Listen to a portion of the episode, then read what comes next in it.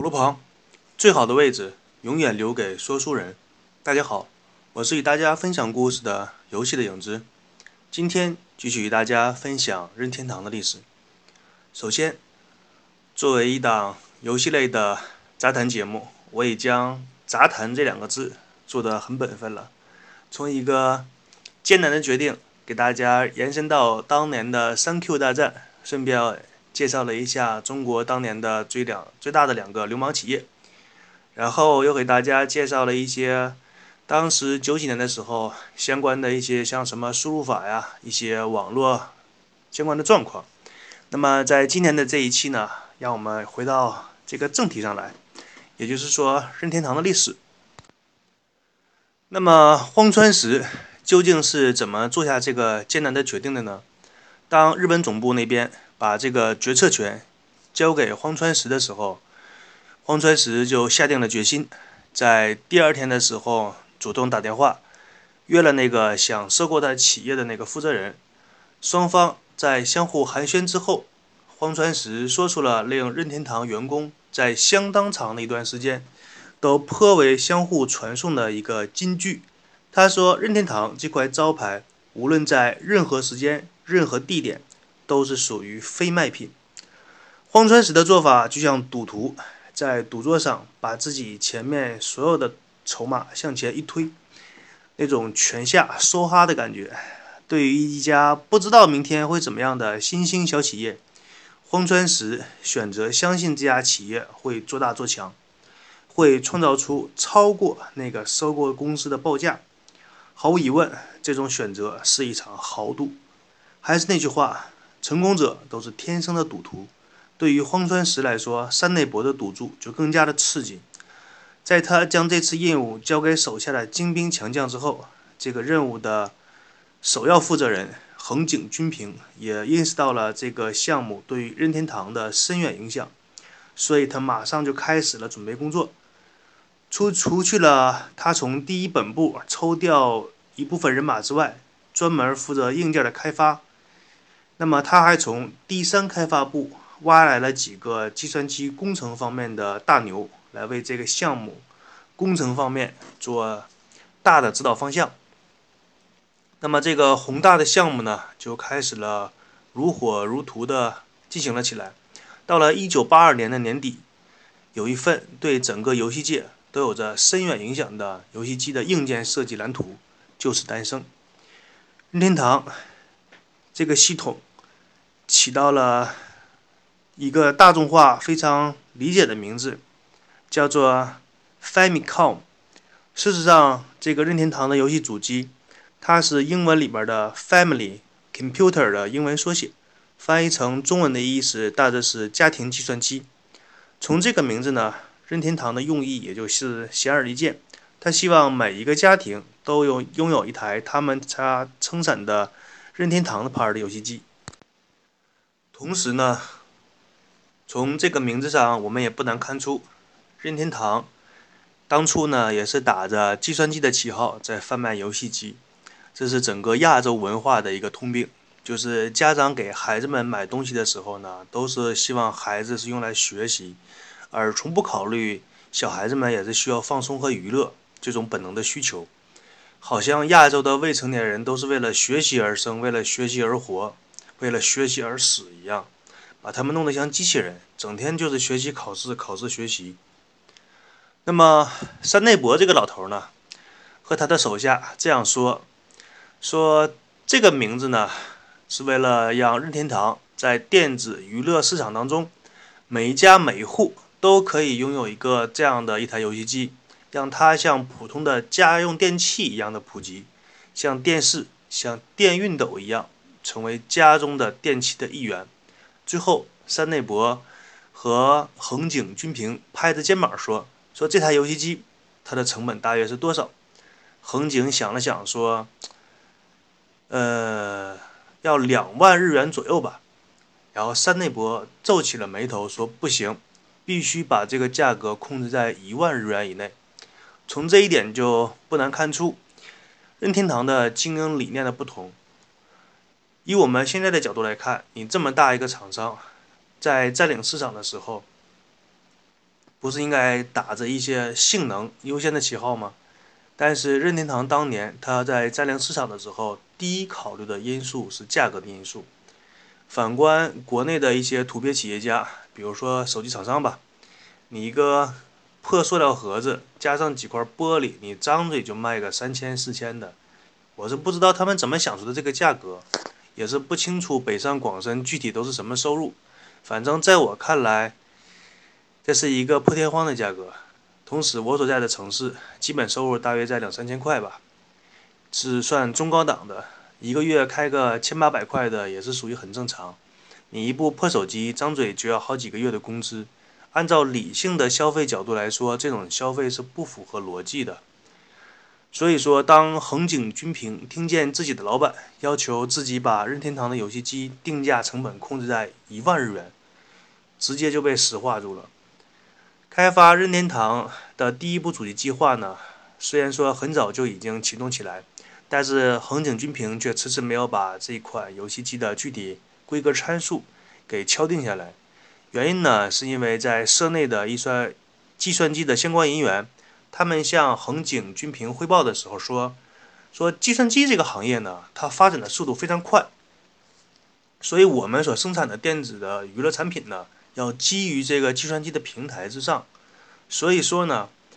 按照这个平台要做出相应的调整。而在一款游戏机的硬件系统当中，最重要的组成部分莫过于是它的中央处理芯片，也就是我们大家常说的 CPU。但是照当时的那个状况来看呢，八位的 CPU 虽然在市场上占有主导地位，但是已经快要到尽头，已经是到暮色之年。再过两年，甚至是在两年之内，很有可能就被淘汰。十六位的处理芯片当时已经被研制出来，无论是它的处理数据的速度，还是在技术的性能上，这个提升都是非常巨大的。可是按照关键问题，毫无疑问是价格非常的昂贵。所以说，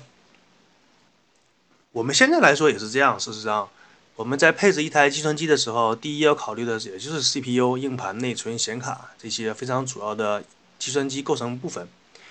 那么在当时呢，也就是准确的点说，是在1982年，一块由东芝生产的16位元的中央处理器，它的出厂价格就在150美元左右。那么横井军平在八位和16位 CPU 的取舍之间反复的考虑了很久。一边是价格便宜，但是快被淘汰；一边是性能非常好，但是极其昂贵。他就是在左右的摇摆不定，八位好呢，十六位好呢？最后他做出了一个比较中庸的决定，就是说，任天堂在硬件上采用了两块八位的 CPU 来代替十六位的 CPU，一块负责处理内部编写的代码，另一块负责处理声音和图像。它的这一设计理念呢，与同时期几乎是所有的游戏主机都不相同。其他的主机要不是硬件方面就非常薄弱，只能运行一些画面不堪入目的游戏；而另一个极端呢，就是硬件巨牛无比，但是造价非常高昂，只有中高档的家庭才能拥有购买它的能力。那么，在最重要的中央处理器这个规格定下来之后呢？其他硬件的相关规格也由各自的负责人自行的开发完成。那么横井军平他的理念在这个时候已经完全敲定。这套硬件的设计基础上，本社开发的游戏硬件在规格和技术上一定要对于其他对手一定时间内无法超越。所以他就自然而然的忽略了一些成本的要素。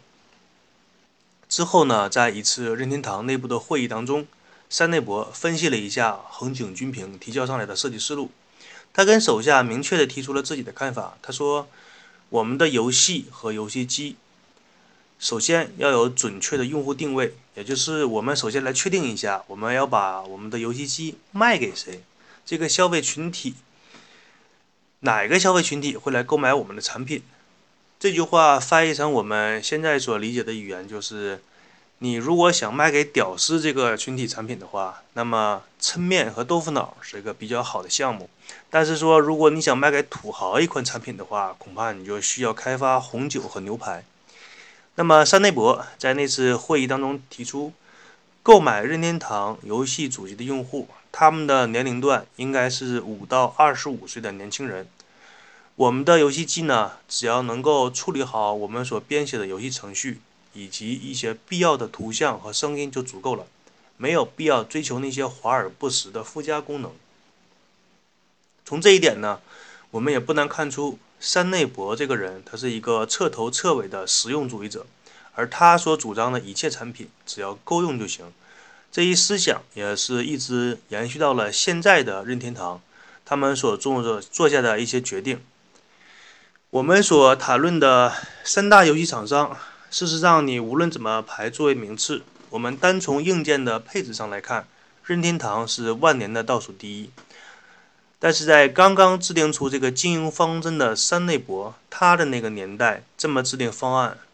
无非是具有可行性的，因为那个时候总体来说大众的消费能力不强，而且那个时候的游戏画面、声音特效、游戏机、游戏厂商之间的区别都不大。更重要的是，任天堂当年做出这样的选择，可以在价格上与其他的厂商拉出巨大的优势。但是放在现在的话，恐怕将成为任天堂的软肋。同时，你的硬件配置不如别的厂商主机配置高，但是如果你主机卖的价格却和别的厂商相差无几的话，那么在这样的条件下，就会给用户一种你在骗我钱的感觉。因为你的配置比别人差嘛，但是你钱卖的差不多，那你不是偷偷钱是干什么呢？但是在当时八十年代的日本，可以说是越来越多的厂商开始涉足于电子游戏这个行业。他们大部分都是盲目追求技术上的指数攀比，想利用自己家的技术去打败对手，而不是想利用游戏机的游戏和性能来开拓市场。这种做法在当时的日本社会逐渐的形成了一种现象，并且越来越强烈。在竞争最激烈的时候，就连一些重量级的厂商也开始加入进来这种角逐之中。他们其中有么我们一些耳熟能详的日本的知名企业，比如说日本的东芝、富士通以及 NEC。在这项攀比硬件功能的比赛当中呢，有一些游戏机的系统上甚至是附加了像收音机这种无聊的功能。试想一下，哪一个玩家会扛着一个像月饼盒子那么大的游戏机随身携带去收听电台呢？相信智商大于零的人类都不会这么做。但是厂商却把这个功能做到了游戏机里，我真的是佩服这个厂商的设计者是怎么想的，那真是人才呀！我们用现在二十一世纪的人类的眼光去回看日本当初八十年代的那种电子市场上混乱竞争的情景，再看一看我们现在。如今的中国一些电子设备厂商的竞争情况，你就会发现历史是如此惊人的相似。这里不得不让人去感慨，社会在进步，但是人类，呵呵，你说白了还是那个样子，一点进步都没有。当初游戏机厂商为了在市场上宣传自己的游戏有多牛逼，宣传的重点也无外乎是什么，像它的 CPU 啊、内存呐和一些华而不实的附加功能。按照同类事物联想法，我们来联想一下，就以我们现在国内的手机厂商来说吧，毕竟这是一个大众消费电子类产品，他们的做法无非也是宣传他们的手机的 CPU 有多快，他们的内存有多大，他们的手机存储空间有多大，他们手机的电池容量有多大，可以待机多少天，可以玩游戏通话多少小时。这个时候不得不感慨一下苹果公司的发布会。有一次，乔布斯是这样和他参加发布会的观众进行交流的。他说：“在你们看来，你们买到的是一部 iPhone 手机，但是在我看来，你们买走的是我们的 iOS 的操作系统。我只是把我们自己的 iOS 这个操作系统装进了一个很漂亮的盒子，然后连这个盒子一起卖给你们。”从这句话，希望各位听众能够理解软件儿。对一款电子类的产品有多么的重要，